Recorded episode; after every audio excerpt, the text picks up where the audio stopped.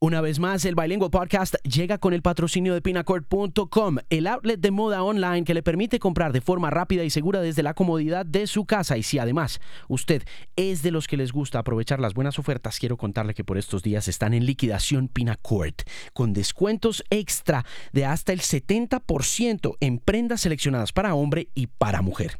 Lo único que tiene que hacer es ir a www.pinacourt.com, entrar a la categoría de liquidación y antojarse de lo que más le guste.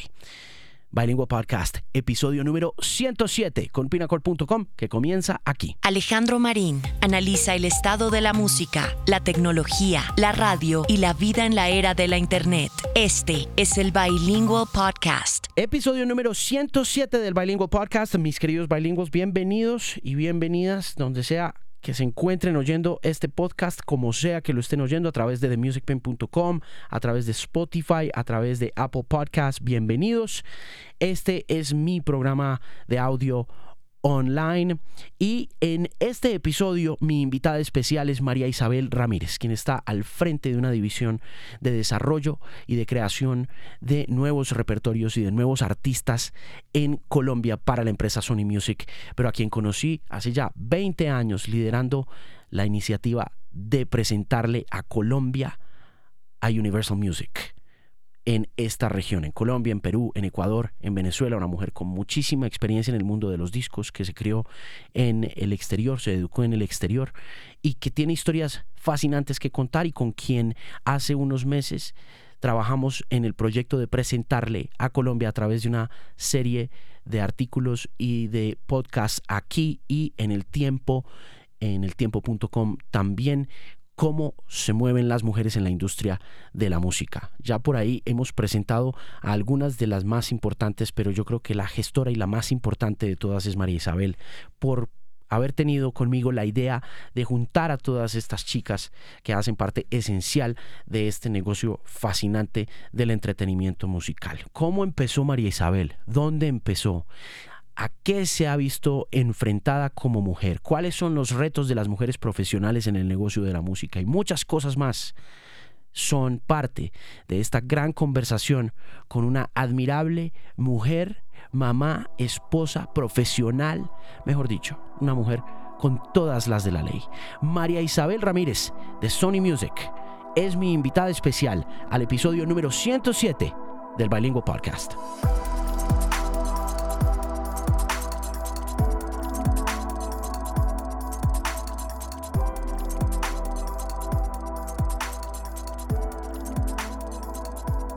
¿Qué tiene que tener una mujer para ser presidenta de una compañía? Why is it so Wow, qué hard? pregunta tan fuerte. Wasn't expecting that one. Yo te diría que una mujer para ser presidente de una compañía tiene que tener lo mismo que una mujer para convertirse en la presidenta de una nación, para, la presi- para convertirse en presidente de una multinacional en cualquier otra industria y para convertirse en un líder en cualquiera de las industrias que tenemos hoy en día. Yo creo que es una combinación no de capacidad, sino de un cambio cultural.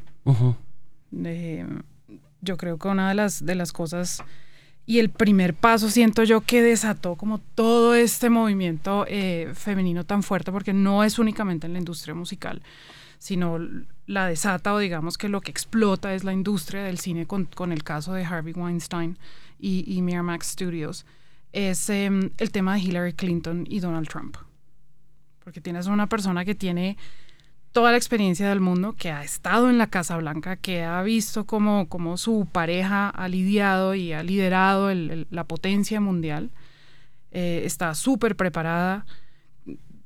Más preparada Hillary Clinton no hubiera podido estar. Y pierde las elecciones contra una persona que no está tan preparado, que no tiene experiencia en política, que no, que no es un diplomático. Eh, y ahora estamos viendo como todas las consecuencias de, esa política. Entonces, ¿por qué gana? ¿Por qué está esta persona en, ¿no? en, en- el poder y- y- y no la otra? Y siento que también es un tema de, de, de un cambio cultural y, que el mundo se dé cuenta que las mujeres tenemos otras maneras de, liderar las, eh, los países, las compañías, pero hace parte de algo muchísimo más grande, no hace parte solo de hmm. la industria de la música. Pero ¿por qué Hillary? Pero cuando miras el caso de Hillary y el caso de Trump, te das cuenta que hay un montón de cosas pasando, hay un subtexto ahí que va más allá de Hillary como una mujer preparada.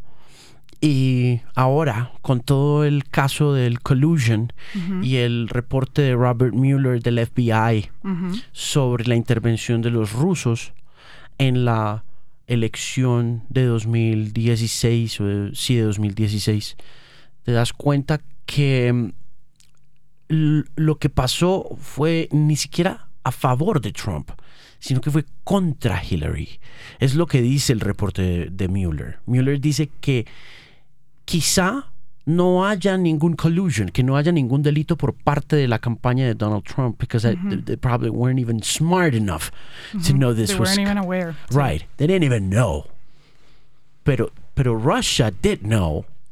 They had an agenda, and the agenda was, we don't want Hillary in power. You know. y eso pues, tiene un montón de cosas ahí. Sí, bueno, tiene un montón de, de, variables alrededor y tampoco soy la más conocedora de política claro, para yo tampoco. un análisis completo. Pero, yo tampoco, pero... Pero mi punto es ese, ¿me entiendes? Es decir, ¿por qué no una mujer en una discográfica? Sería decir, ¿por qué no una mujer en todos los puestos de, de poder y, decision making que hay en, en el mundo? Hmm. Entonces no es solo un tema claro. de una, ¿no? De un país pequeño, de una industria, sino es un tema mundial. Somos el 51% de la población y así todo todavía nuestra participación en, en, las altas herencias, en las presidencias, en las direcciones es todavía muy baja. Hace poco me leí, una amiga me, me regaló el, el, libro de Sheryl Sandberg, que es la CFO de Facebook y es una mujer que toda la vida o ya hace muchos años está liderando todo este tema de, de empoderamiento femenino. Y ella dice que desde el 2002 los números se, se estancaron.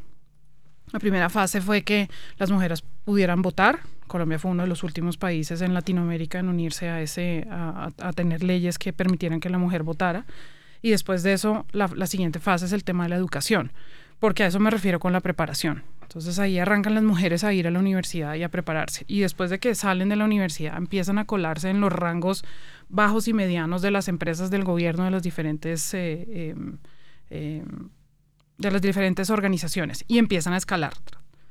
Y eso ha ido evolucionando, ha ido evolucionando un montón. En 1970 Estados Unidos tuvo un movimiento muy fuerte de women rights que fue liderado por una, una periodista que se llama Gloria Steinman, no sé si la conoces, escribió un libro importantísimo para el tema de, del empoderamiento femenino que se llama Liberation from Within.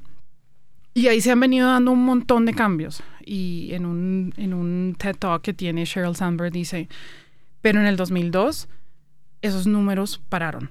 Llegamos a un número y esos números están estancados y ahora hay como que sacudir todo y volver a, volver a preguntarnos qué hay que hacer y seguir adelante. ¿Sabe Sandberg algo sobre por qué se detuvo ese crecimiento? No, ella tiene el, TED Talk y tendría que revisarlo para no mm, fajarme un misquote y eso, pero ella habla de, tres elementos muy importantes en el tema del empoderamiento femenino. Em, tiene un libro que se llama Linen, que es súper recomendado para las que somos eh, tan apasionados por, por este tema. Y ella dice, hay que sentarse en la mesa, eh, su experiencia y te quiero compartir que basado en mi experiencia de ver también todo lo que, lo que pasa en muchas de las reuniones que yo eh, a las que asisto, em, a las mujeres a veces nos cuesta sentarnos en la mesa. ¿A qué se refiere eso? Estamos en una mesa tomando decisiones y a veces las mujeres se hacen en la esquina se esperan a que las inviten. No hay que esperar a que, a que las inviten o a que nos inviten. Hay que sentarse en la mesa y tomar la decisión y yo me merezco esta silla y, es por algo, porque tengo experiencia, porque he tenido un, un ranking de, de, éxitos o de, o de logros para, para compartir en mi respectiva industria. Entonces ella habla de eso. Siéntense en la mesa donde se están tomando eh, las decisiones. Las decisiones. Participen, no espera que la inviten. Siéntese y participe. Segundo, tenga un partner de verdad, un aliado, no, un, un, eh, un aliado como pareja porque hacer esto sola va a ser absolutamente imposible, porque el reto de la mujer hoy en día es el famoso equilibrio. Entonces está todo el concepto del Wonder Woman que lo tiene todo.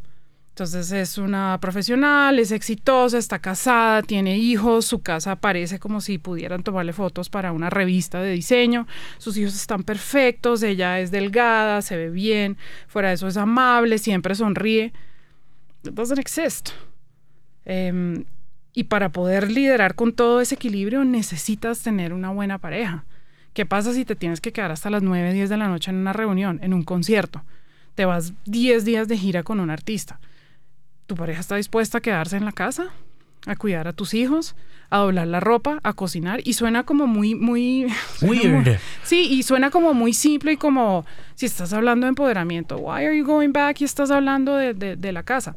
Pero de eso se trata, porque muchas de, las mujeres que conozco tienen dos y tres trabajos, se levantan a las 5 de la mañana, les toca arreglar la casa, les toca cocinar, les toca mandar a sus hijos, después llegan a la oficina, tienen que trabajar toda una jornada, después llegan a su casa, tienen que limpiar, tienen que atender a su marido se acuestan absolutamente agotadas y dónde está ese espacio para terminar de capacitarse, ir a hacer PR, asistir a todas esas reuniones donde se toman decisiones y se recibe información. Entonces, el tema de tener un partner in crime que de verdad entienda y te ayude es muy, muy, muy, muy importante. Hmm. Se me escapa el nombre de, de- de la chica esta, la colombiana, que fue la primera eh, mujer en lograr la presidencia de Google. Y ella decía exactamente lo mismo. Yo he llegado acá porque tengo un aliado, tengo una pareja que está shoulder to shoulder, me entiende, ayuda con las tareas, ayuda con los niños, no es un tema de tú haces esto y yo hago lo otro, es de verdad una relación donde está el 50-50. Ujú. ¿Dónde empezaste tú? Yo empecé, mira, en mi último año de universidad, iba a decir el, ¿Tú estudiaste iba a dónde? decir el año, yo, estu- yo estudié en Canadá, hice mi universidad en, ¿Qué estudiaste? en Ottawa, estudié, hice una administración de empresas Ajá. Con, una, con un enfoque en mercadeo. Em, y el último año de la universidad um, estaba desesperadamente buscando algún trabajo medio tiempo porque tenía pues que cubrir algunos gastos de libros, un montón de bobadas. Y entonces uno de los mejores amigos de mi hermano me dijo, oiga, están buscando una persona que les ayude en la temporada navideña en la tienda de discos. Y usted pues realmente pues como que es gomosa de la música, ¿por qué no va? Entonces yo dije, bueno, bueno, voy a ir. Fue la peor entrevista que yo en mi vida, porque acababa de salir de exámenes y no sé, y bueno, estaba totalmente concentrada en los exámenes. Em, y cuando me hicieron la entrevista me preguntaron como cuáles eran las canciones que estaba escuchando, qué era lo que estaba sonando, qué era como el, el top 10 de, no, de lo más vendido, ¿Y no sabías? no sabía. no sabía. Entonces, Pero no eras, no eras music nerd por esa época. Yo he sido music nerd toda la vida. Ok. De mis primeros recuerdos de, de- de adolescente es sentada en mi casa escribiendo el Top 100 que emitía 88.9 en ese momento. Em, y hace poco mi mamá desempolvó una caja de los recuerdos y encontré una servilleta escrita de número uno, eh, Kylie Minogue. Ok, ok. Y no Kylie Minogue ahora, Kylie Minogue Ah, ya. 1985. Eh, entonces, bueno, terminé por, yo creo que estaban desesperados y por eso me dieron el trabajo, porque por lo menos sabía manejar una caja registradora. ¿Eso fue en Sonic Boom? No. No, eso fue en una tienda que se llama Music World y que muy tristemente ya no existe. Se acabó. y entonces te dieron el trabajo. Me dieron el trabajo, empecé a aprender cómo funcionaba la industria de la música, porque pues venía el rap de Sony, y el rap de Warner, y el rap de Universal, y el, y el, y el vendedor, y nos mostraba la música, y nos invitaban a sesiones de escucha, y... ¿Y qué te tocaba hacer en la tienda? No, en la tienda me tocaba, la gente entraba y decía, mira, eh, hay una canción que se llama o que dice La Rara, cantaban, ¿cuál es? Entonces uno decía, ah, esta es esta canción, es Hootie and the Blowfish. Y entonces iba así y decía, este es el, el álbum. Y si te gusta Hootie and the Blowfish, seguramente también te va a gustar. Sí. ¿Y eras, y eras buena vendiendo? Pues me volví muy buena vendiendo porque como so- era tan gomosa de la música, era una cosa que me enganchaba y no me costaba trabajo. Em, y fuera de eso, era la 21 latina en la tienda, entonces cualquier cosa en español, hey, mire que ahí vienen a buscar algo de latino que les sugiera algo. Entonces ahí empecé como a especializarme en- en- tenía como mi sección especial dentro de la tienda. Me gradué de la universidad y asistí a un montón de entrevistas, charlas, Y un año antes de, em, como seis meses de después de haber entrado a la tienda, fuimos a un encuentro interestudiantil en la ciudad de Hamilton, donde por un día completo se presentaban un resto de conferencistas, pero muchos, muchos conferencistas. Entonces estaba el señor que vende seguros, el señor del banco, el señor, el, el accountant. Y, toda esta gente se subió. Y yo decía, por Dios, ¿yo qué voy a hacer con mi vida? Me voy a pegar un tiro donde entre a trabajar en estas empresas. ¿Qué carajos voy a hacer? Y de pronto entra el presidente de Sony Canadá. Hmm. El único personaje eh, de todas las charlas que no tenía corbata, que no tenía un saco, tenía un cuello tortuga rosado. Bastante, bold en ese, en ese, en ese, en ese escenario. Y em, el tipo arrancó su, su, presentación con un video donde mostraba las, las oficinas y era un video musicalizado con eh, We Didn't Start the Fire de Billy Joel. Okay. Entonces era una locura y el hombre dijo, no, nosotros tenemos food fights en las en cafeterias y we go to concerts and da, da, da. Y les traje un regalo y a todos nos trajo un CD de una banda de eh, como eh, jazz canadiense, pero era como medio pop y jazz que se llama The Philosopher Kings. No sé si alguna vez los has escuchado. No. Bueno, eran fantásticos y era una de mis bandas favoritas. Entonces entra este hombre a hablar algo absolutamente diferente y con nos regala un CD y en ese momento cantaron Los Ángeles. Claro. O sea, de verdad que tú sientes, dije, yo ya encontré mi llamado, yo quiero trabajar en esta empresa. Y ya después de eso empecé a como a meterme mucho en el tema de la industria. Em, Ottawa es una ciudad pequeña, entonces decidí irme a vivir a Toronto, que es el epicentro de la industria musical en el Canadá. Trabajé en otra tienda, de esas tiendas de dos pisos donde la gente era el sitio, Millennials era el sitio donde la gente iba a descubrir música. Sí, era el mega store. Sí, era un mega store. Em, y era muy chévere porque en el segundo piso teníamos todo lo de hip hop, teníamos todo el, de electrónica y, of course, todo lo latino. Entonces, eh, María Ramírez ahí ayudaba un montón con todo el tema de latino. Es el, crecimiento en, el retail. ¿Creciste en el retail o, o, siempre estuviste como ahí? No, sí, crecí en el retail y pasé de cashier a vendedora a assistant manager y manager del segundo piso. Eh, todo exageradamente muy mal pago, pero siempre lo hacía por amor al arte y, y con un poquito de ayuda del hermano mayor. Eh, que ya tenía un trabajo un poco más estable y mejor económicamente, entonces él ayudaba de vez en cuando. Em, pero ahí crecí y Toronto para mí fue como aprender de la industria gigante, porque no me quedé solo en la tienda, hice también trabajo de voluntariado en el North by Northeast, que es un, em, es un festival parecido al South by Southwest, sí. pero es la versión canadiense, entonces venían un resto de bandas y tú podías hacer trabajo de voluntariado y te daban un badge gratis y podías entrar a todas las charlas, a todos los showcases.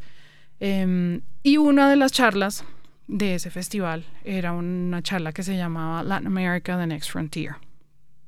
Y ahí estaba una señora que se llama Caroline, se me escapa el nombre ahora, y ella la acababan de nombrar vicepresidenta de marketing de Universal para la región latinoamericana. Entonces yo fui, hablé con ella, le dije, oye, mira, yo soy no sé qué, me voy, porque en ese momento ya, ya estaba yo jugando con la idea de volverme a, a vivir a Colombia porque entrar a las discográficas en Toronto era bastante, era, era muy duro, llevaba ya como dos años intentándolo y no lo había logrado. ¿Qué había pasado? ¿Estabas pasando hojas de vida? Sí, pasé hojas de vida y además yo era súper creativa con mis hojas de vida, me acuerdo. Es que hace poco encontré ese material y me daba risa, encontré, eh, había un, un, eh, un, párrafo, me voy a poner roja de contar esto, nunca le había contado esto a nadie, un párrafo donde hacía como un ¿por qué quiero trabajar en tu disquera? Todo armado con las letras de las canciones de artistas que pertenecían a esa disquera. ok. Era creativo, nunca nadie me respondió, pero era creativo. Em, entonces Ah, después me hice también una hoja de vida, eh, que esa sí me sirvió porque esa la mostré en Colombia y aquí sí hubo un personaje que al día de hoy le agradezco y cada vez que me lo encuentro lo abrazo y le digo gracias, gracias, gracias, gracias, em, que era un CD y era un librillo de un CD y una amiga mía que dibujaba me hizo como una caricatura de María Ramírez, entonces hice como si fuera mi hoja de vida dentro de un, dentro de un CD bastante interesante. Ajá. ¿Y quién es esa persona? Lalo Correa. No te creo. Sí. ¿Qué hizo Lalo por ti? Eh, bueno, como te decía, nada que entraban las disqueras, empecé esta señora, bueno, me, dice vamos a abrir Universal en, en, Latinoamérica, háblate con tal persona. La tal persona era Gonzalo Gutiérrez, que estaba saliendo de BMG. Em, pero antes de eso, vine a pasar unas vacaciones, o alrededor de esa, de esa época, vine a pasar unas vacaciones, también pasé mis hojas de vida y el único que me llamó a entrevistarme fue Lalo Correa. ¿Qué estaba haciendo Lalo? ¿Estaba en RCN? Lalo Correa era el director de marketing de Sony. O sea, si alguien en ese momento me hubiera dicho, tú quédate tranquila porque en unos años vas a estar al otro lado de la mesa, no lo hubiera creído. Entonces yo me senté, el hombre me preguntó un montón de cosas, hablamos, nos reímos y después me dijo, mira, la verdad, yo ya, ya, ya, ya, ya, yo no tengo nada que ofrecerte. No tengo en este momento, no tengo ninguna, ninguna vacante, pero yo te voy a decir una cosa. Tu perfil, tu experiencia, lo que estudiaste, ser bilingüe yo de ti me devuelvo a Colombia porque acá las posibilidades para tu carrera son infinitas. Yo, ¿en serio, Lalo? Me sí, yo de ti lo haría. Te va a ir muy bien. Yo salí y yo dije, ¿será que este señor... O sea, ¿qué o qué? No, no entendí la reunión, no dije, bueno. Me fui, me volví a Toronto, hice todo este trabajo de voluntariado, también trabajé en otra cosa de, de voluntariado. Conozco a, a, a, a, Gonzalo. A Caroline, que, ah, me, que me remite con Gonzalo y dije, ya está. Empaqué, me empaqué al, al, gato, en ese momento mi mascota era un gato, no tenía nada que perder, me devolvía a vivir a Colombia Em, llevaba ya como ocho años por fuera del país, que eso también fue un reto entender otra vez, ¿no? La, Reacomodarse a las brechas culturales que inmediatamente te encuentras cuando has vivido en un país desarrollado y regresas a Bogotá con un idioma distinto, con el cerebro partido a la mitad porque sos colombiana, pero sos gringa o eh, canadiense. Yo, yo caminaba. yo, al día de hoy camino hasta las esquinas para cruzar. Yo no, no puedo hacer un jaywalk. no puedo, no puedo porque es que en Canadá te cogen haciendo un jaywalk y te meten una multa. Entonces aprendes a hacerlo. Em, llamé a Gonzalo donde Caroline me dijo que tenía que... Eh, Carol Wright se llamaba la señora, Carol Wright. Em, me dijo que lo tenía que llamar. Me dijo encontrémonos en un café en el Andino y dije, pues lo único que le faltó decirme voy a hacer el de la Rosa Roja, porque eh, en ese momento Universal no tenía oficinas ni nada, entonces era como, por, qué raro encontrarme con este señor en un centro comercial. Entonces dije, bueno, vamos a ir. Fui, me senté, hablamos, nos reímos y me dijo, bueno, yo estoy armando una empresa de cero. ¿Tú qué es lo que quieres hacer? Y yo dije, yo quiero ser promotora de radio latino. No te puedo creer. Ay, la juventud es atrevida.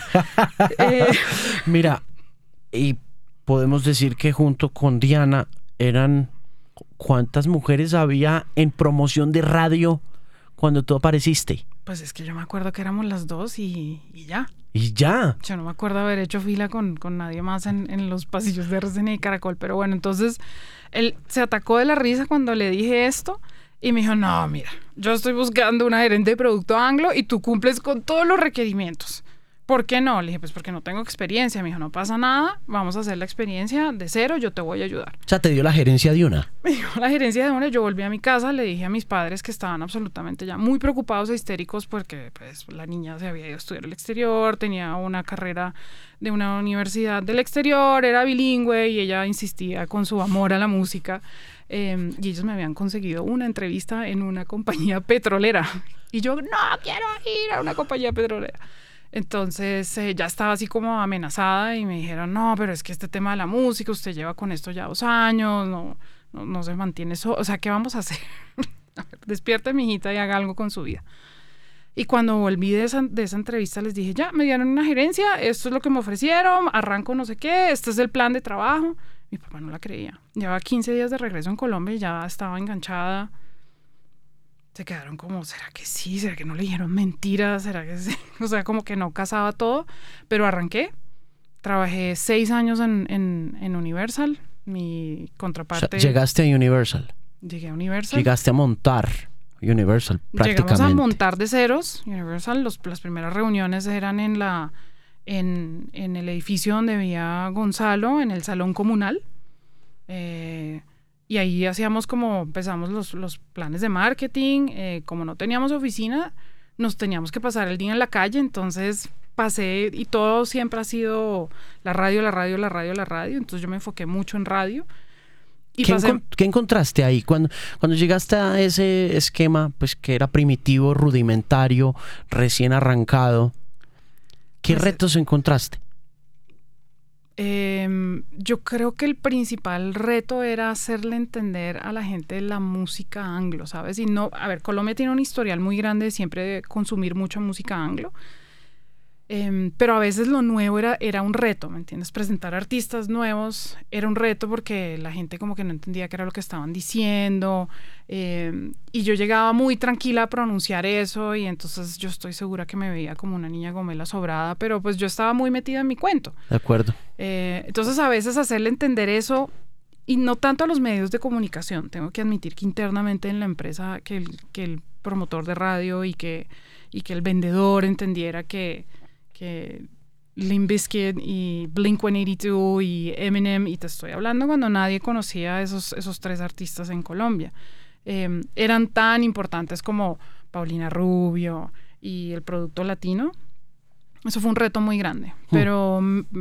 Sobre todo también porque llegaste a una radioactiva, Planeta Rock, que estaba formulada también por estudios de norteamericanos y que le habían indicado el camino a Caracol Radio de moverse siempre por un safe zone poblado de canciones de 20 años atrás hacia adelante y como que del nove- incluso del 95, 96 para acá, 1997, 98, era muy difícil poner algo porque estaban en, un, en una reingeniería ahí, ¿no? Sí, era, era, era muy difícil. Después hubo un cambio y llegó una persona que, que- que se le midió a todo lo nuevo. Pero, pero Alberto, cuando Marchena entra a, a dirigir Radioactiva, Marchena hace el primer ejercicio de reingeniería real de Planeta Rock en Bogotá, eh, estratégicamente ubicando un montón de, de fichas que estaban all over the place. Eh, la primera de ellas, pues, fue pararle bolas a ese estudio de mercadeo que le decía, you got 700 songs, aquí hay 700 canciones, this is what you have to play in this market, do not move.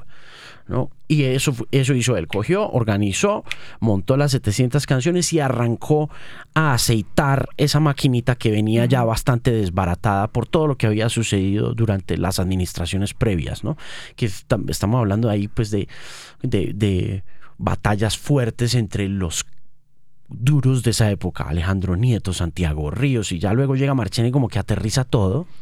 Y, y cuando... Y se le mide un montón a, a todas esas propuestas nuevas, ¿sabes? Porque de la mano de, de- de Radioactiva y ese crew de trabajo hicimos todo lo de Marilyn Manson, todo lo de Blink-182, Rammstein, Ramstein, todo lo de Limp Bizkit, hicimos un montón de éxitos. Ellos, ellos y, y 88.9 fu- eran como las dos emisoras claves con las que trabajábamos. ¿qué, pa- qué, ¿qué hiciste tú? ¿Cómo los convenciste? ¿Ya sabías un poco, porque tu experiencia en el mercado internacional ya te daba para entender la importancia de la novedad en esos mercados? Pero Mira, de a mí- todas maneras, Limp Bizkit era complicado, Claro, era ¿no? complicado. A mí Gonzalo eh, Gutiérrez me dijo, mira, tú vienes de retail y tienes una gran ventaja. Y es que en el retail tú tienes contacto directamente con el fan, con el comprador. El comprador, tú sabes, apenas entra una persona en la tienda, tú sabes, va a comprar Blink-182 o me va a pedir el álbum de Jay-Z o me va a pedir el álbum de las Spice Girls, que fue el momento que me tocó vivir en las tiendas tú ya lees al fan y hablas con el fan sin que te des cuenta, estás haciendo una constante encuesta de cómo el fan está descubriendo la música. Entonces, aplica eso a tu día a día y te va a ir muy bien. Y le hice muchísimo caso. Em, yo, en vez de enfocar todo mi esfuerzo en la parte de los medios, enfoqué mucho en la parte de los fans. Entonces me acuerdo en alguna locura de alguno de mis jefes me soltaron presupuesto para hacer un comercial de televisión y en vez de hacer el comercial de televisión normalito de eh, carátula, esto es lo nuevo, esto es lo nuevo, disponible ya en todas las discotiendas, eh, nos conseguimos a unos skaters. No me acuerdo ya ni quién me ayudó con ese, creo que el que se consiguió a los skaters fue Claver Spitia, que también trabajó conmigo en, en Universal. Fuimos, lo rodamos y porque sabíamos que la cultura skater de ese momento eran los que estaban consumiendo a Blink-182 y a Limp Bizkit. Entonces los pusimos a saltar, no sé, se veían del común, no eran modelos, no, era el fan real. Em, saltaron, no sé qué, y todo el- el selling proposition del comercial era regálales algo que no van a devolver, porque estábamos hacia las navidades o algo así. Entonces salían estos chinos cantando, ¿no? Blink, ¿qué quieren que les regalen? Blink, 182, Limp Bizkit, Blink, 182, Limp Bizkit. Em, y al final era como, regálales algo que no vayan a devolver. Ese comercial conectó un montón con los fans. Ambos discos creo que son, pues en ese momento entregué platino de, de, ambos discos. ¿Tú llegaste al Blink-182 en qué disco? ¿A ti te em, tocó cuál disco? ¿Enema of the State o, Dude Ranch? No, no, no. Enema, of the State fue uno de los primeros que ya estaban haciendo el paso como al, al, al mainstream. Em, entonces, ese tipo de cosas nos hicieron, nos ayudaron un montón a conectar con, con el fan. Y la otra cosa que detecté es que el vendedor de la tienda de discos le tenía miedo al producto anglo. Porque no lo sabía pronunciar, porque no lo entendía, porque claramente era más fácil, y en ese momento Sony era mi, mi, competencia, era más fácil vender a Víctor Manuel, a Gilberto Santa Rosa, a Diomedes Díaz, todo el mundo, we get that, está en nuestro ADN. Em, pero el producto anglo entonces le tenían un poquito de, miedo. Lo que hice el primer diciembre que estuve acá fue hacer trabajo de voluntariado en las tiendas de discos y me paré en tres, cuatro tiendas de discos, en la de Unicentro, ¿En Towers? En Tower, no, en, diferentes tiendas, diferentes cadenas. Eh, Prodiscos, Prodiscos, Unicentro, hice Tower Andino y no me acuerdo qué. Ah, y Tango. Entonces yo llegué, me ponía el chalequito de Tango, de Tower, de Prodiscos, y me, me paraba enfrente de la sección anglo a vender. Ay, oye, que estamos buscando no sé qué. Entonces, claro, yo lo sabía, lo conocía, recomendaba, y me di cuenta por qué no veníamos tanto. Porque no era que el, producto no estuviera disponible, el producto estaba disponible, pero el vendedor le tenía miedo. Entonces dije, he aquí la falla número uno. Entonces ahí me craneé unos Em, yo siempre digo que tengo alma de profesora, mi equipo lo sufre todo el tiempo, pero me creé unos talleres donde invitaba a, las, a, los, la gente que trabajaba el piso de floor en las tiendas y les hice un eh, top rock y top rap. Entonces el top rap tenía como los 30 artistas de Universal más importantes de, del movimiento del hip hop. Entonces era como, este es Jay-Z, nacido en Brooklyn. Este es el tipo de música que hace. Cuando la gente pregunte por no sé qué, usted véndale. Y hice como un deconstruction de todo el movimiento del hip hop, donde arrancó, hice lo mismo con rock. Entonces ellos venían y tomaban clases conmigo. Y eran unas clases, yo me la tomé súper en serio porque les entregaba unos cuadernillos, eh, les, hacía, mm, les hacía quizzes. Claro. Eh, les ponía, y esto es una cosa que aprendí de Diana, que como Diana también viniendo de Polygram sufría de lo mismo, ella en paréntesis em, escribía cómo se pronunciaba fonéticamente el álbum en español, ¿no? O sea, la fonética español para que lo, lo pronunciaran y le perdieran el miedo a la pronunciación. Entonces, ¿Funcionó? Funcionó. Entonces yo les decía, venga, no, yo entiendo que, que si alguien llega a decir, estoy buscando el álbum de, de, de Limp eh, Chocolate Starfish and the Hot Dog Flavored Water, pues, no lo, sí, claro. no, lo tenemos, es siempre la, la, respuesta más fácil. Entonces, sí, listo, yo lo pronuncio Limp pero la verdad es que se puede pronunciar Limp Sin problema. Trate de entenderlo y, y ya. Entonces, eso me acercó muchísimo más a las tiendas y a los dependientes. Entonces, yo estaba realmente mis, mis los, los tres frentes de trabajo mío fueron la radio, el retail, el retail y los fans. Wow, hmm.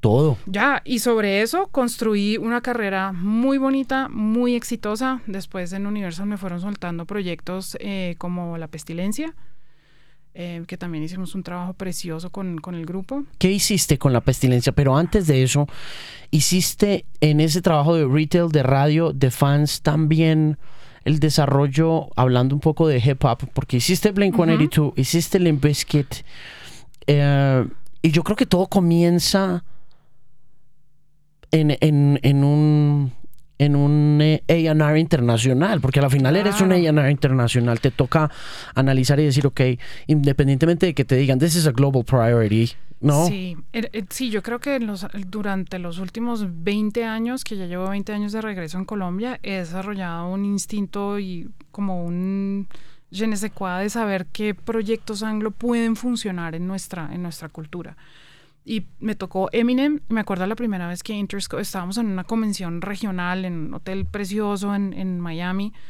Eh, y Interscope presentó eh, la de... The Marshall Mathers. No, ni siquiera. La de... My Name de- Is. Sí, My Name Is. Em, The Slim Shady LP. Sí, y era el primer, lo primero que le firmaban. Y yo me acuerdo que duré soñándome con esa canción tres días y dice, Méndez, es a hit, esto es, esto es un éxito y de pronto esto no va a pasar ya, pero, pero esto, algo va a pasar con este artista. Es demasiado bueno escribiendo lo que escribe y, y el hip hop que está presentando y la propuesta era muy innovadora en ese momento. Y ahí, creo que en ese momento empecé a darme cuenta que lo que yo tenía era como la, la posibilidad de ver que lo internacional podía funcionar en mi territorio. Hmm. ¿Cómo trabajaste a Eminem? Eh, mira, como el, el, el- el producto anglo es, es un reto, eh, tampoco teníamos unos presupuestos gigantes para, para trabajarlo, entonces lo hice lo más creativo posible. Entonces eh, me pedí, me acuerdo que para The Marshall eh, Mathers LP. Mathers LP ya era una super prioridad, ya teníamos así como la pistola en la cabeza que something's gotta happen. Eh, me pedí una caja de merchandising de las camisetas oficiales, de unos llaveritos que eran unos micrófonos, de un bling bling así súper, ¿no? Y no me pedí ni 500 ni 1000. Eran como 20 y 30 de cada cosita. Entonces lo que hacía era como armarle un kit a la gente de la radio, a los fans, a- y empecé a mover eso a, a través de, a través de, de ese tipo de, de iniciativas. ¿Qué tan difícil fue, por ejemplo, venderle a Alejandro Villalobos de Real Slim Shady? Pues Como es de jodido él para recibir producto nuevo. Siempre he tenido mi, mi, mi dilema con, con Alejandro porque siempre ha sido un innovador, pero también le tiene sustico a presentar el primero, como que espera que pasen cosas antes. Pues mira, más que Eminem, porque Eminem nos copió cuando hizo, cuando salió el tercer sencillo de ese álbum que fue ya el hitazo Stan. mainstream Stan que tiene el, el- los, los- Dido. el hookup de, de Dido, él ya estuvo on board. Eh, y me acuerdo que me dijo, pero dura, esa canción dura como seis o siete minutos, o sea, para la radio eso es una grosería. Huh. Eso es que te echen la mano, o sea, venir a un director de radio, tengo una canción de siete minutos, sí, ya, cómo no. Eh, y él me miraba y decía, pero pues, bueno, y, y- y se le fue de frente y la pegamos, pero, pero más que eso me acuerdo de Blink-182, porque Eminem de me- en medio de todo cabía dentro del formato de la Mega, pero Blink-182 no. Y yo me acuerdo al principio, pues estoy hablando hace 20 años, era una chica muy joven, me sentía muy íntima, espero que no, no sé si vaya a escuchar esto, pero Villalobos cuando yo era más chiquita me intimidabas un montón. Entonces, eh, A mi- todos. mi gerente A todos. A mí, eh, Villa- Alejandro Villalobos me hizo llorar a mí de promotor. Es que, es, que es, es, es duro, además, porque él te dice las cosas de frente. What Sí. you- con él, what you see is what you get. Yeah. Y eso a mí me encanta. Eh, Eso es fabuloso de él cuando te lo dice in a nice way. Porque cuando está bravo, Bueno, en 20 años de carrera me ha tocado a un Villalobos buena gente, bonachón, furioso, emberracado, me han tocado como todos los, ¿no? y te han tocado todos. O sea, no te ha tocado solo Villalobos, te ha tocado Alberto, te ha Me ha tocado... ¿quién? tocado- me ha tocado Marchena, has tocado tú. Eh, Oh my goodness. Hago parte de ese cartel de infames. Entonces, entonces, uy, me acuerdo una vez que fui a tratar de venderle a Blink-182. Eh, yo que sí, pero la promoción es no, pero vamos a mandar a una gente a Miami, la gente se mata por irse a Miami por, por, este, por este concurso y por un concierto y, al final como que lo hizo, pero no fue tan chévere. Entonces mi estimado gerente de promoción, que en ese momento era José María Hernández, me dijo, pues tenemos que ir a hacer el reclamo, vamos los dos. Y yo, ay, ¿por qué no puedo ir solo? Porque tengo que ir yo?". Fuimos los dos y le hicimos el reclamo. Le dijimos, no, pero la promo no fue lo que acordamos. Esto dijimos que íbamos a hacer un concurso de ella. Ya no me acuerdo los detalles, pero había algo que a nosotros como que no nos sonaba o la canción tenía que sonar en el Mañanero Impacto Nacional y lo hicieron en la tarde, algo así. Se quedó mirándome. Yo veía como la cara se le iba transformando y yo decía, "Oh my God, my God, ay, me voy a desmayar aquí del estrés. Se quedó mirando y me dijo, mi querida María, tienes tú toda la razón ya entregamos el premio, vamos a hacer una promo y vamos a hacer una cosa en el mañanero porque tú tienes toda la razón. Me hubieras dicho antes, ¿por qué te esperaste tanto tiempo para llamarme la atención? Y yo ese día quedé como, no, José María se volteó y me miraba como, ¿qué está pasando? Estábamos esperando otra, re o no sé qué estábamos esperando. después salí y dije, este man es igual de humano que el resto. Y ahí yo siento que ahí nos, nos cambió un montón la, la, relación. Él fue una de las personas que llamó a recomendarme a Sony cuando hice el salto de Universal a Sony. Entonces, y hoy en día tengo una excelente relación con él. Pero pues son 20 años de estarle llevando música, hacer fila. Hace muchos años me tocaba hacer fila, como, como todos los promotores tienen que hacer fila cuando van a las, a las emisoras y ir a presentar. ¿Cuántos discos vendiste de Eminem, de Limp Bizkit y de Blink? Pues mira, yo me acuerdo que fueron discos de platino y en ese momento el disco de oro eran 30 mil y el disco de platino eran 60. Y Eminem fue como... No, espérate. Los otros... Eh, Cuando a yo ver, llegué a Universal, Blink era oro, a ver si la memoria no me falla. Limp Bizkit alcanzó platino y Eminem alcanzó alguno, hizo como platino más oro. De los tres, el que más vendió fue Eminem. Me acuerdo que... mm, cuando yo llegué a Universal y revisé los números, yo llegué a Universal en agosto de 2005. Cuando yo llegué a Universal, el eh, número, ¿cómo era que llamaba eso? ¿El qué? El, el- el computador ese con los números, el sistema ese, No sé, no. ese- Hace tenía un, parecía como un DOS ahí, ese aparato que te decía cuántas unidades había vendido. El eh, Marshall Mathers LP iba por 400 mil unidades. ¡Qué emoción! ah, esa fue una época muy bonita. Y yo creo que la gente no se da cuenta que, que detrás de eso hay un trabajo miedoso.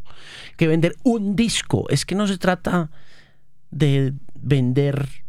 Sí, claro, uno dice 400 mil, wow, no, pero es que Eminem. No. Ve y vende, haz ese trabajo, haz el retail, haz el, haz el radio, haz el, eh, el fan, haz, haz Es- ese es- trabajo para vender una cosa, difícil. un disquito. Es muy difícil, es muy difícil y, y- y lo logramos. Eh, mi marido siempre me ha dicho que a él lo que más le impresiona de lo que yo hago profesionalmente es cómo llevo de eso, de, de este es un proyecto nuevo, venga, lo presentamos, a lograr entregarlo a las áreas comerciales y que de verdad lo vendan. ¿Por qué te fuiste de, de Universal? De, Beside, be- beyond, o sea, más allá de... mira, de Universal me fui porque yo quería seguir creciendo en mi carrera. Claro, lo mismo que Diana. Yo dijo lo mismo. Dijo Yo lo quería mismo. seguir creciendo y me habían soltado algunas, algunos proyectos de latino, pero, pero era una compañía pues más pequeña em, que Sony. Y Sony ya me había llamado muchas veces. Ya me ¿Y tú, había yo- llamado dos y y yo como que sí, como que no. Siempre me decían no te vayas. tarara. Y en esta última, en es- esa, esa vez me llamaron y me dijeron, no, es que no te estamos llamando para ofrecerte ser label anglo. Te estamos llamando porque te queremos ofrecer gerente de producto internacional. Y entonces ahí ya llevas latino y llevas anglo. Y ahí ya la cosa era diferente. Ya era entrar a manejar Dos divisiones. no, a Ricky Martin, a Chayanne, a Shakira. O sea, yo cuando llegué a mi casa dije, es que quieren que maneje a Shakira. Pues mi madre casi llora, si me entiendes? Como que, "Ah, por fin la niña está triunfando. Eh, y era una oferta demasiado interesante para crecer. Eh, yo estaba casada, mi primer hijo tenía dos años. Era el momento para saltar. Es, es ahora o nunca porque, pues, porque no tenía nada que perder en ese entonces.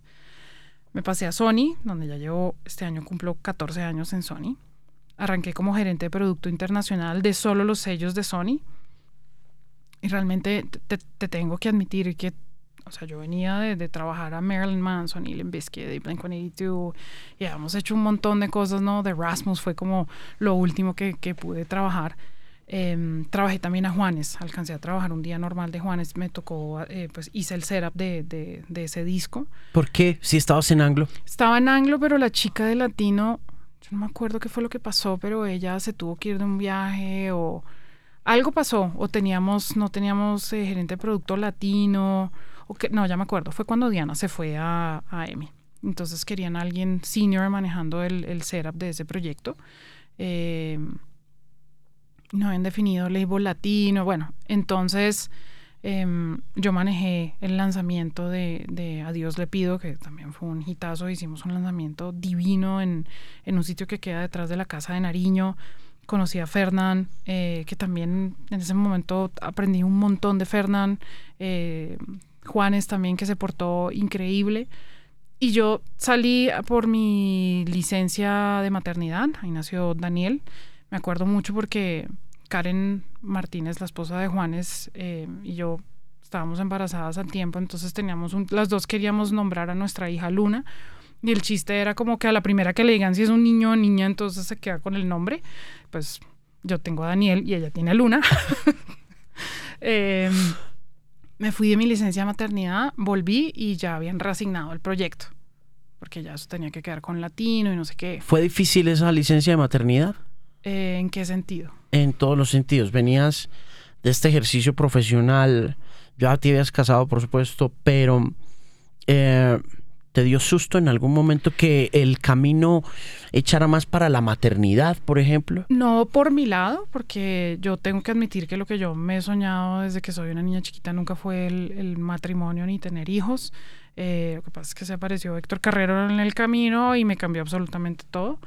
Em, pero era más porque la empresa y el, la gente alrededor mío pensara que me quería dedicar más a la maternidad. Y eso es un paso muy difícil para cualquier mujer, ¿sabes? Yo lo veo y digamos que en ese entonces yo no tenía un cargo tan alto, pero después me tocó mi segunda licencia de maternidad, ya era directora. Y esa licencia fue todavía peor, mm. porque yo se despertaba la niña, la arreglaba, tetero, no sé qué, era, y cuando la niña se iba a dormir yo me sentaba a leer mails desde la segunda semana. Entonces, a veces yo creo que es el miedo de que la empresa no te vaya a apoyar y que el resto del mundo diga, ay, no, se volvió mamá y ahora ya el trabajo no le importa. ¿Puede pasar?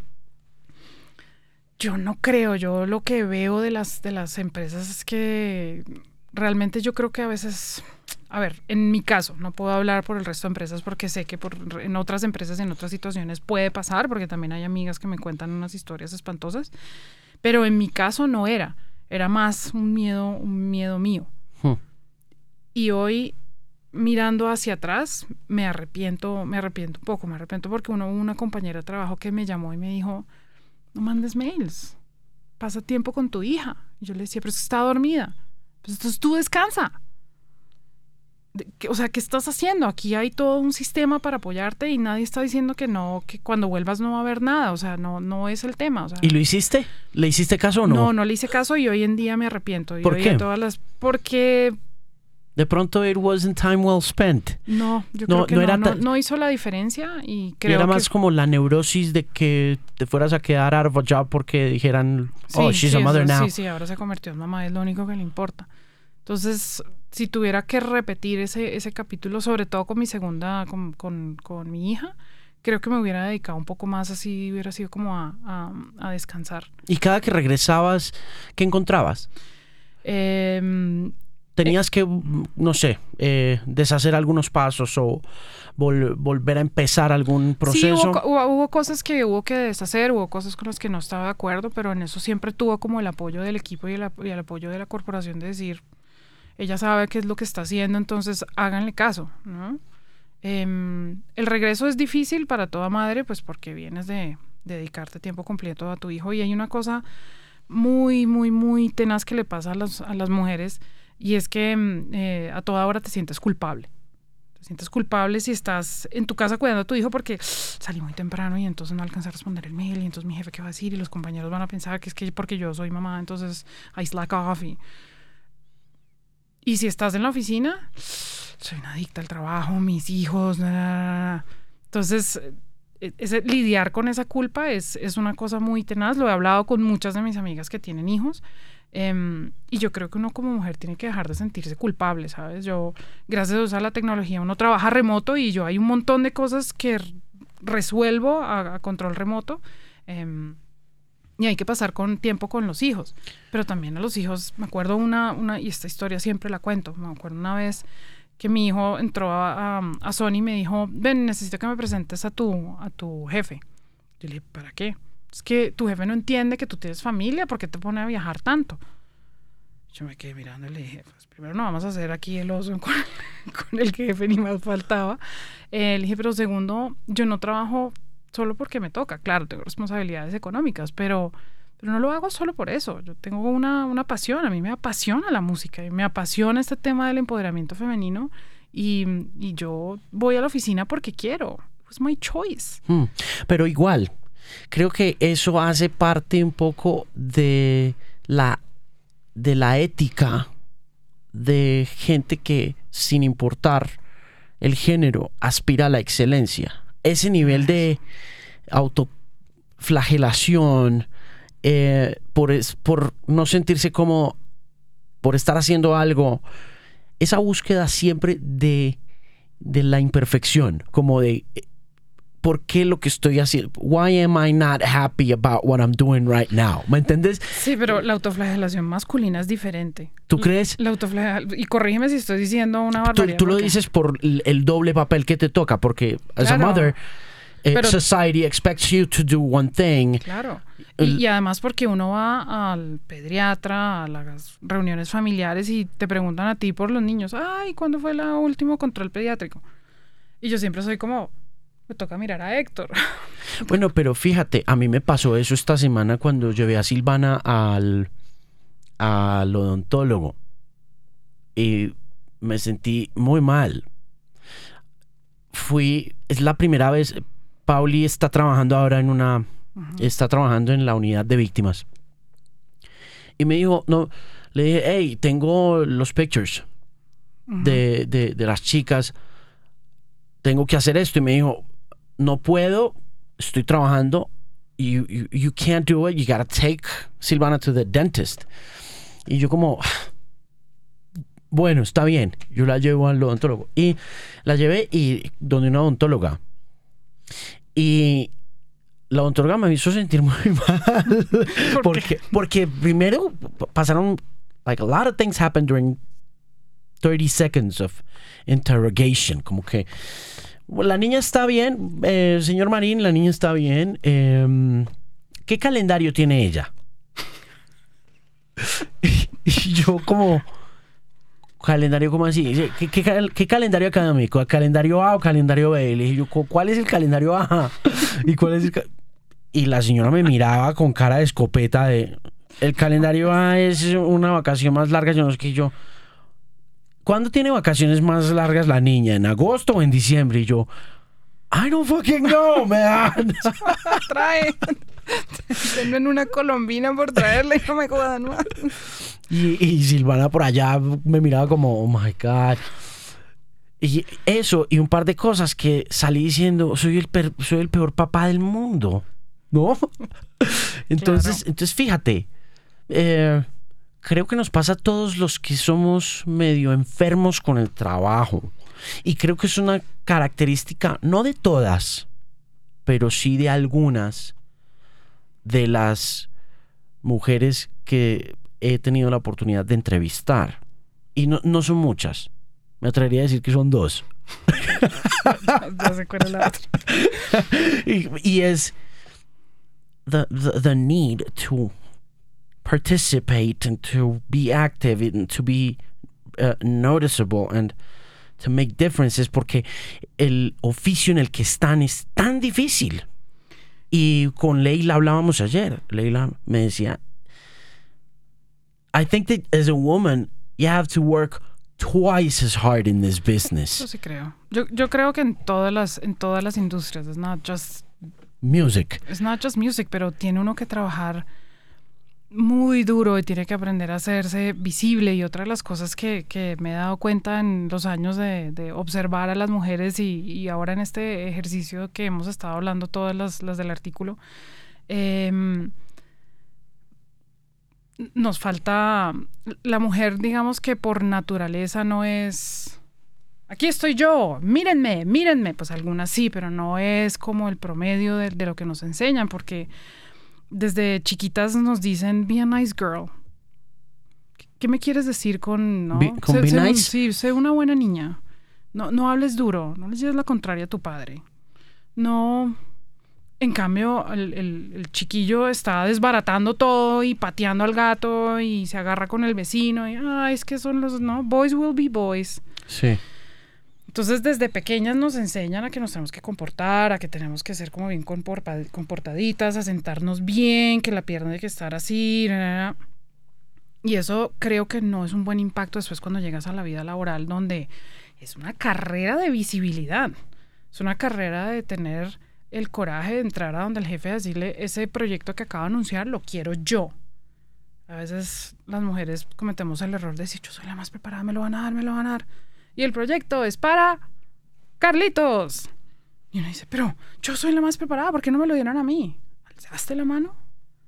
Sheryl Sandberg habla muchísimo de eso en su, en su, en su libro. Alza la mano, pídelo, vuélvete visible. Hay otro libro también muy, muy bueno que yo lo recomiendo mucho, que se llama em, Play Like a Man, Win Like a Woman. Y ella habla del, tema de la diferencia de los eh, deportes que practicamos. Entonces a los hombres siempre los, ponen a practicar deportes en equipo. Entonces el fútbol, el béisbol, eh, todos en el rugby, todos en equipo. Entonces los hombres desde chiquitos saben que hay, no sé nada de fútbol, entonces de pronto digo una barra basada, eh, los delanteros, los laterales, los el, arquero, y saben que tienen que, para lograr ganar el, partido, es que trabajar como equipo. Y al final, la copa se la dan al equipo, no se la dan a uno, se la dan al equipo. Todos tienen el mismo uniforme. Y eso aplica para todos los deportes que se juegan en equipo.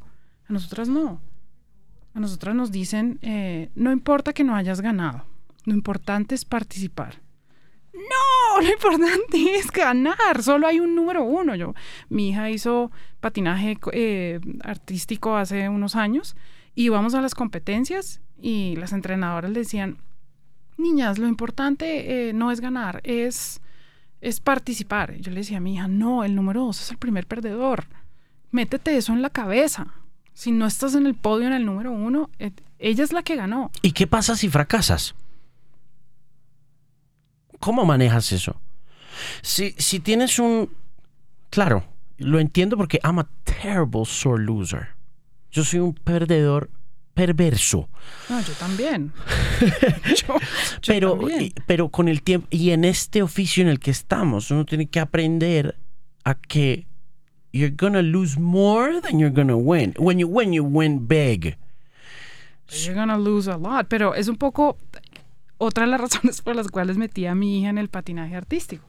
Lo que le enseñaban era que en, entrenamientos se caía un montón. O sea, al principio me decía, pero es que, pero es que me caigo y me duele. Le dije, sí, pero lo más importante de este ejercicio es que vas a aprender a que todas las veces te paras and you need to go on.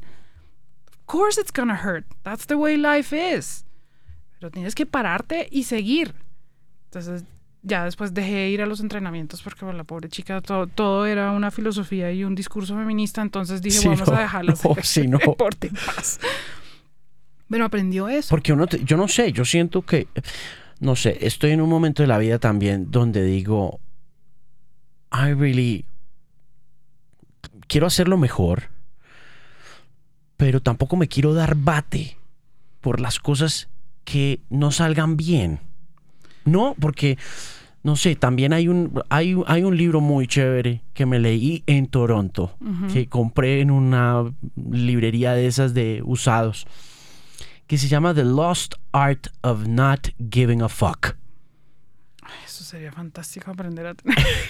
y creo que, eh, y, y, he leído varias cosas y lo hablo mucho con el equipo porque, porque así como tú, soy, me gusta triunfar, me gusta ganar, me gusta trabajar en equipo y me gusta compartir las victorias, pero soy perverso para nivelar las cargas emocionales cuando hay un fracaso. It's hard emotionally and intellectually. Entonces se vuelve, uno se vuelve un mierdero. Claro, y uno, Se deja, uno se deja afectar demasiado. Yo creo que yo tengo un compañero de trabajo que qué ha pasado y si algún día te sientas a escuchar las historias de la época de la industria de los 70s y los 80s, cuenta unas historias muy duras y él en ese proceso aprendió a, de pronto no, no es la, la, la, la, palabra, pero sí como um, autocontrolar ese, ese flagelo y eso, ¿no? O sea, sentirse mal tres días porque algo no pasó o porque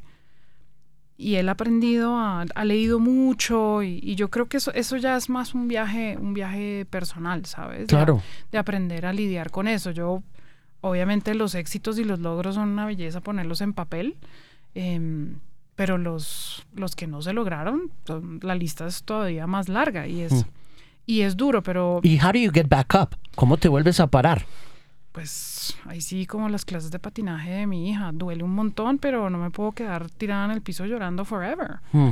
Entonces me toca pararme y, tengo que seguir. Y, en este momento también estoy en un momento de la carrera que, em, que siento que, que tengo otra responsabilidad todavía más grande y es ayudar a las que vienen. Eh, ¿Cómo están ellas? ¿Cómo eh, las ves? Pues yo, a diferencia de, mi generación, es una generación exageradamente preparada. Eh, todos tienen un título universitario, maestrías, tres maestrías, cuatro diplomados, hablan tres idiomas, han viajado, han... es una generación muy preparada. Era muy distinta la generación que te tocó a ti cuando tú llegaste, porque tú estabas, tú eras the top of the pile, incluso eras overqualified. Claro, era raro tener una persona tan con, todo ese, ese estudio cuando yo y Parte de la base, bilingüe. Ya, es que eso es una bendición y una maldición en estos mercados para uno. Claro, pero Sí, claro. Digamos que mi generación fue la primera en llegar ya con títulos universitarios y algún tipo de, estructura em, académica. Y eso también yo creo que te, te lo han... Eh, lo usan en contra de uno, ¿no? El being eh, muy calificado, el ser muy calificado eh, desde lo académico en un oficio y en una época donde todo el mundo había hecho eso montando en pelo. Claro, es, era súper empírico. Entonces llegar a decir, es que mi clase de marketing, al principio jugó un poco en contra, em, pero con el tiempo no, con el tiempo eh, yo soy una nerd académica, yo después de la, la graduada de la universidad he hecho un montón de cursos, talleres, leo un montón, eh, porque siento que hay que seguirse preparando. Em, y ya después con el tiempo, pues ya, no lo digo en voz baja, ¿no? Como que, no, ¿y dónde estudiaste? Mm, ¿Cuántos idiomas? Mm, me da como pena y ahora ya es como, pues esto es lo que hay, eso es lo que soy. Y ahora ha jugado a favor en un montón de cosas. ¿Y, cuando, y cuando ves a esta generación nueva de mujeres preparadas, que saben idiomas, que viajan, ¿qué, qué cosas ves que van a ser difíciles para ellas? Mira, a mí me da mucha felicidad verlas tan preparadas, verlas tan em, comprometidas con la causa, porque son unas chicas que no le tienen miedo a las cosas y me encanta que rompen esquemas. ¿Me entiendes? Yo creo que de pronto cuando yo tenía, cuando yo era la millennial de, de, Universal, me daba miedo a veces decir ciertas cosas, opinar duro, hablar duro, porque pues es que yo soy la joven, yo soy la nueva, yo soy la que acaba de aterrizar, de pronto no entiendo la cultura como, o el entorno de la industria colombiana como debería. Y ellas no, ellas alzan la mano y a veces hablan sin siquiera alzar la mano, rompen muchos esquemas y a mí, a mí eso me encanta. Em, pero también se dejan hablar y, proponen, ¿sabes? Yo, el departamento de marketing fue uno de los primeros en llenarse de millennials porque, pues porque, no sé, así fue pasando. Entonces, eh, yo pasé de tener mi primer millennial, que fue Alejandro Mejía, ahora el 50% o 60% del, del equipo de marketing es millennial. Y está chévere, proponen, proponen muchas cosas y, ven el mundo diferente. Y esta, la industria en la que me tocó a mí es muy importante escucharlos porque eh, los ciclos y las propuestas musicales siempre la trae la juventud. Elvis Presley no es el Elvis Presley para la, no era para las señoras, era para una juventud de Estados Unidos que se estaba recuperando del Vietnam y que querían bailar y ver este personaje haciendo música. Em, de, de, bases afroamericanas, pero poniéndolo en pop, no fueron los de, no fueron los señores, fueron los jóvenes. Los Beatles fueron las chicas. El grunge fue mi generación cuando estábamos jóvenes, entonces la juventud en, la industria en la que trabajo es muy importante y uno, uno pues se las puede dar de que los entiende y que, pero no hay nadie mejor para hablar el idioma que ellos mismos. Entonces, a mí las, las, chicas las millennials me, me, encantan, siento que están proponiendo cosas diferentes, siento que no le tienen miedo a muchas cosas. Em, cuando hablamos, por ejemplo, del tema matrimonio, yo me acuerdo que yo tenía 27 años cuando me casé y alguien se volvió y me dijo, hmm, pero la estaba dejando el bus, ¿no? Y yo decía, ¿en serio? Estas chicas, es si se casan bien y si no también, están viendo el mundo de una manera muy diferente. Claro, es un mundo que le hemos entregado. Entonces yo voto porque hubo una generación, dos generaciones antes que yo, que se dio el lapo para conseguir el, voto en Colombia. Fui a la universidad porque también hubo dos, tres generaciones antes, que, de, antes de mí, de mujeres que hicieron lo que tenían que hacer para que yo hoy en día pues vaya fuera a la universidad y el 50% de las estudiantes fueran mujeres, no era un entorno masculino. Entonces, para mí en este momento es muy importante poder ayudarle a esta generación a capacitarse, a, darle oportunidades, a, guiarlas, porque, porque mi sueño es esa, que, ellas lleguen a la presidencia. Mm. ¿Cuántas presidentas mujeres ha tenido Sony Colombia? Eh, ninguna. ¿Vas a ser la primera? Ya, Leo, esa, pregunta se la tienes que hacer a, otra persona. Porque te hago una peor. ¿Por qué no eres la presidenta ahora?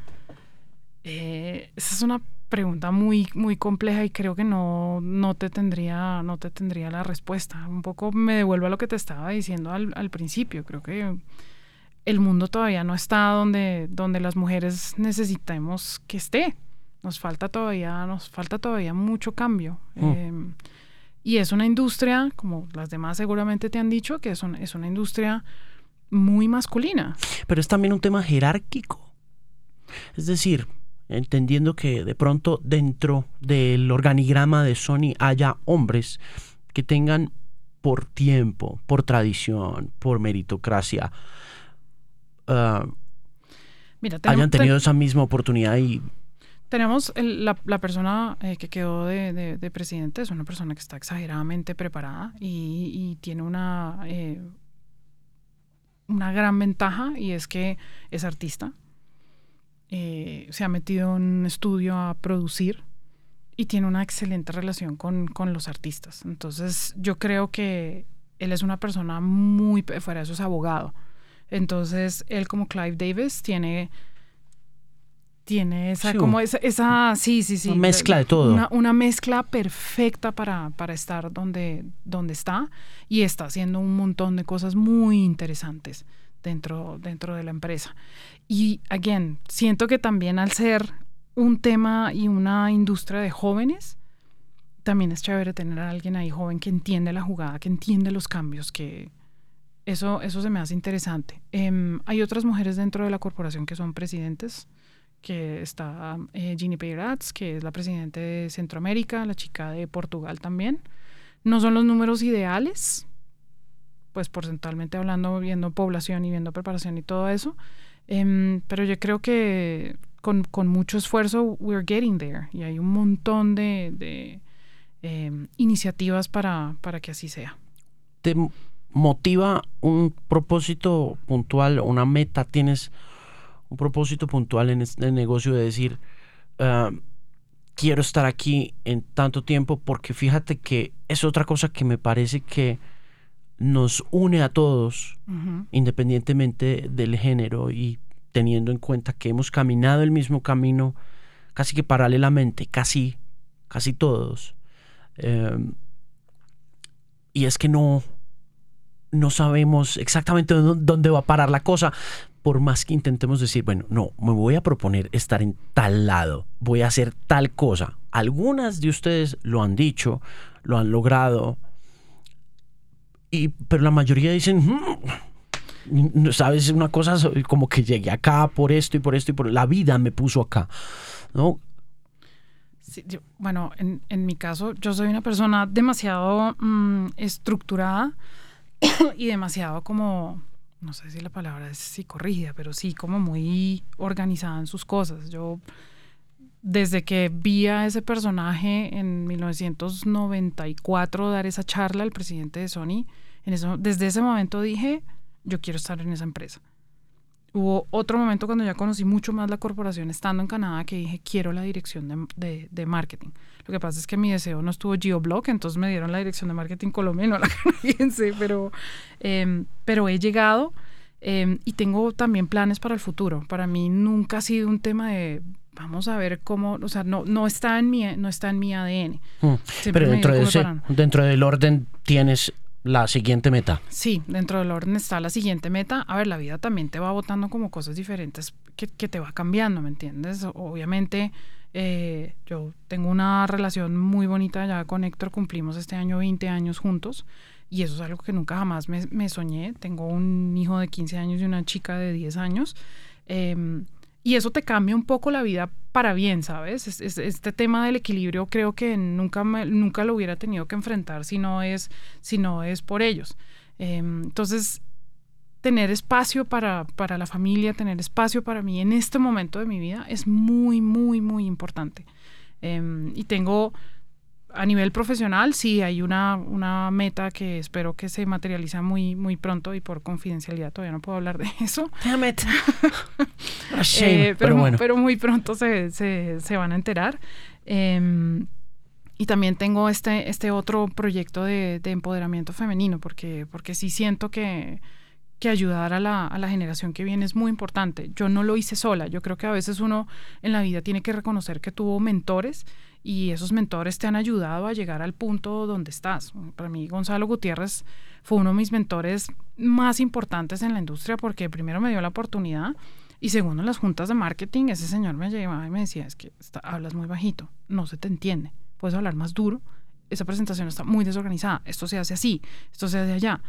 He tenido un montón de jefes en Miami que me escribían como, oye, no vuelvas a mandar un email así porque está súper, súper desatinado tienes que aprender a relacionarte de esta manera. Entonces, ha habido un montón de mentores en, mi carrera que lo hicieron posible. Eh, cuando empecé a manejar Shakira, yo estaba muerta del susto porque Shakira ya era un big star. Y aquí venía yo, ¿y qué has hecho? No, pues es que he manejado como unas cositas de anglo, pero... Em, y tuve una jefe en Miami que se sentó y me dijo, deja de verte tan nerviosa, tienes que hacer esto, tienes que hacer lo otro, tienes que... Entonces, ese tema de, de, de, de, mentoría, si sea informal, es demasiado importante para el siguiente paso. Entonces, en eso estoy, en eso se va un montón de mi, de mi energía diaria, porque siento que es muy importante lograr que la siguiente generación siga, siga el, el camino. Además, porque no es solo un discurso feminista de feminazi. No, es un discurso porque es, es mejor para la sociedad. Total. ¿Entiendes? Es, es, mejor para los hombres. Yo veo a mi marido que nunca jamás tuvo ningún problema en cambiar un pañal, dar un tetero y, y la conexión que él tiene con nuestros hijos es una conexión muy diferente que la que mi padre tuvo con nosotros. Porque a través de eso es que uno como padre eh, tienes ese día a día es, es donde, ¿no? Donde se fortalece. Donde se fortalece la relación. Entonces, qué chévere que, que, que los hombres también tengan, tengan, un espacio en este cambio de la sociedad. Y, se empoderen también de esa labor. Claro, porque es chévere, ¿sabes? A veces yo digo, un pobre hombre trabajando también a las 10, 11 de la noche porque tiene que... Qué chévere también sería decir, oye, ¿sabes que Yo a, ti te va mejor, déjame quedar yo en la casa yo me encargo de los chinos. Es, es, también liberating para los hombres. Hay un documental muy, muy, muy bonito en Netflix que se llama Men Up. No sé si lo has visto. No.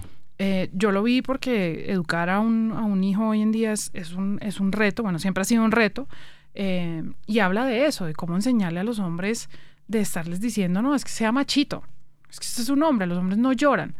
Y yo creo que eso no contribuye a la sociedad. Entonces, así como ves el tema de, de, del equilibrio de la mujer, eso tiene que ser de la mano de los hombres. Mis jefes siempre han sido hombres y son jefes eh, que me han dado oportunidades, que me han dado entrenamientos, eh, que me han abierto caminos. Entonces hay, hay, que trabajar de la mano y no quisiera que mi hijo sufriera de los males que sufre mi generación y menos las de mi padre. Me acuerdo una vez que yo le dije a mi padre, bueno, chao, que estés bien, te quiero. Me dijo, ok, chao, y colgó. Y después me llamó y me dijo, yo sé que usted me dijo que me quiere, pero es que a mí yo nunca me enseñaron qué decir. Entonces él a veces me decía, gracias. Y a mí me daba risa. ¿qué pasa con los hombres? ¿Me entiendes? ¿Qué, qué pasa con esa posibilidad de, de, poder mostrar sentimientos, de, de, tomar decisiones diferentes, de que no les dé pena, eh, no sé, es que cocinar, participar en la casa, no, no, tiene nada malo, somos, somos, somos partners, somos, somos socios y somos socios hombro a hombro en todo, no solo en lo que, en lo que conviene. Total. Entonces es, es muy importante también poder meter al hombre en, esta fórmula y esta mañana me leí un artículo muy fuerte que escribió un periodista en Estados Unidos que decía el problema de Estados Unidos no son solo las armas, son nuestros niños. Porque no sé si alguien ya se dio cuenta, pero todas estas matanzas en los colegios nunca las hace una niña. Y no es por decir que las niñas son mejores que los niños. Él, es un hombre, es un periodista, y dice, yo tengo un hijo. Y el problema es que en toda esta carrera que está pasando de igualdad, no le estamos dando herramientas a nuestros hijos varones para que lidien con lo que tú acabas de decir. ¿Qué hacemos con el fracaso? ¿Qué hacemos con nuestros sentimientos? ¿Qué hacemos con... Esa, niña me dijo que estoy gordo. Esa niña me... Todo esa... esa eh, el tema social de los colegios que es tan, es tan pesado y uno a veces los ve y dice, pero es simple. No es simple. No. No es simple lo que están pasando a los niños en el colegio. Su, cerebro no se ha terminado de desarrollar. Es su primera experiencia social y, ser un estar apartado de, de, de, los grupos es una cosa muy dolorosa para ellas, para ellos y ellas. ¿Qué estamos haciendo para darle a nuestros hijos esas herramientas para lidiar con eso? O sea, que tiene que pasar en la cabeza de un niño para hacer lo que hacen, de ir a comprar un arma y... entonces estamos en un punto de la sociedad en un punto de inflexión. En un punto de inflexión. Doloroso, nos está costando mucho. Pero bueno, estás haciendo parte de esa inflexión y de ese cambio y de esa reflexión también. Y no solamente de la reflexión, sino de, de, las, de, de las acciones que conducen a una sociedad mejor. Porque esa es otra cosa que yo le digo mucho a amigas. Y es que mm, yo les digo que empowerment isn't an opinion, it's a fact. And facts are made of actions, not words. Tienes, tienes que tomar acción y tienes que, tienes que tomar acción para, para, para cambiar el mundo. Eh, y suena así como gigante y a veces uno cambia cositas al, alrededor de uno que terminan teniendo unos impactos muy, muy grandes. Y lo que te digo, en este momento hay dos proyectos, un proyecto profesional y este proyecto personal que estoy llevando porque porque siento que esto nos beneficia a todos y no solo beneficia a las mujeres. Yo otra de las cosas que a mí me encanta de los millennials es que muchos de ellos ya vieron a sus madres salir a trabajar. Entonces, pueden tener una jefe mujer sin ningún problema. ¿Entiendes? Esa es otra cosa. ¿Cómo le enseñas a un niño que don't take orders because she's a woman? Eso no es, eso es malo para el niño. Y yo he visto personas que tienen problemas con eso. Y he visto a los que no y se desenvuelven súper bien. Hmm. Entonces, eso también yo sé que hay muchos artículos así como, ah, los millennials, pero yo lo admito, soy pro millennial porque eh, me han dado, me han ayudado a ver el mundo de una manera diferente, han colaborado un montón. Eh, son innovadores, no le tienen miedo a muchas cosas y, eso me encanta. Yo creo que necesitamos un poquito más de eso para, para cambiar el mundo. El mundo, el mundo no está bien. Y desde cada, desde donde estamos, cambiar cositas chiquitas, creo que, creo que termina teniendo un, impacto y, y marcando grandes diferencias. y, hay que medírsele, hay que mm. medírsele. Mira, eh, te veo muy pronto en una TED Talk. ¿Será? Sí. O sea, eres mi, Sheryl, eres mi Sheryl Sandberg. ha, sido, ha sido un gusto tenerte acá, conversar un rato largo de este tema y felicitaciones por esa iniciativa que estoy seguro que dará muchos frutos a partir de este primer ejercicio que hemos llevado a cabo juntos. Muchas gracias Alejo, muchas gracias por el espacio. Y eso fue todo por esta conversación. Muchas gracias por hacer parte del Bilingual Podcast, por llegar hasta el final de esta charla interesante con María Isabel Ramírez en este episodio número 107, que llega a usted con el patrocinio de pinacol.com, el outlet de moda online que le permite comprar de forma rápida y segura desde la comodidad de su casa. Y si además usted es de los que les gusta aprovechar las buenas ofertas, quiero contarle que por estos días están en liquidación Pinacord con descuentos extras de hasta el 70% en prendas seleccionadas para hombre y para mujer. Lo único que tiene que hacer es ir a www.pinacord.com, entrar a la categoría de liquidación y antojarse de lo que más le guste. Gracias a Pinacord como siempre por patrocinar el Bilingual Podcast que puede encontrar usted a través de Spotify como Bilingual Podcast. En Apple Podcast puede suscribirse también si usted tiene un dispositivo iPhone o un iPad. Simplemente búsqueme como Bilingual Podcast con Alejandro Marín y suscríbase. Si quiere dejarme un review también se lo agradezco mucho. Espero que así sea.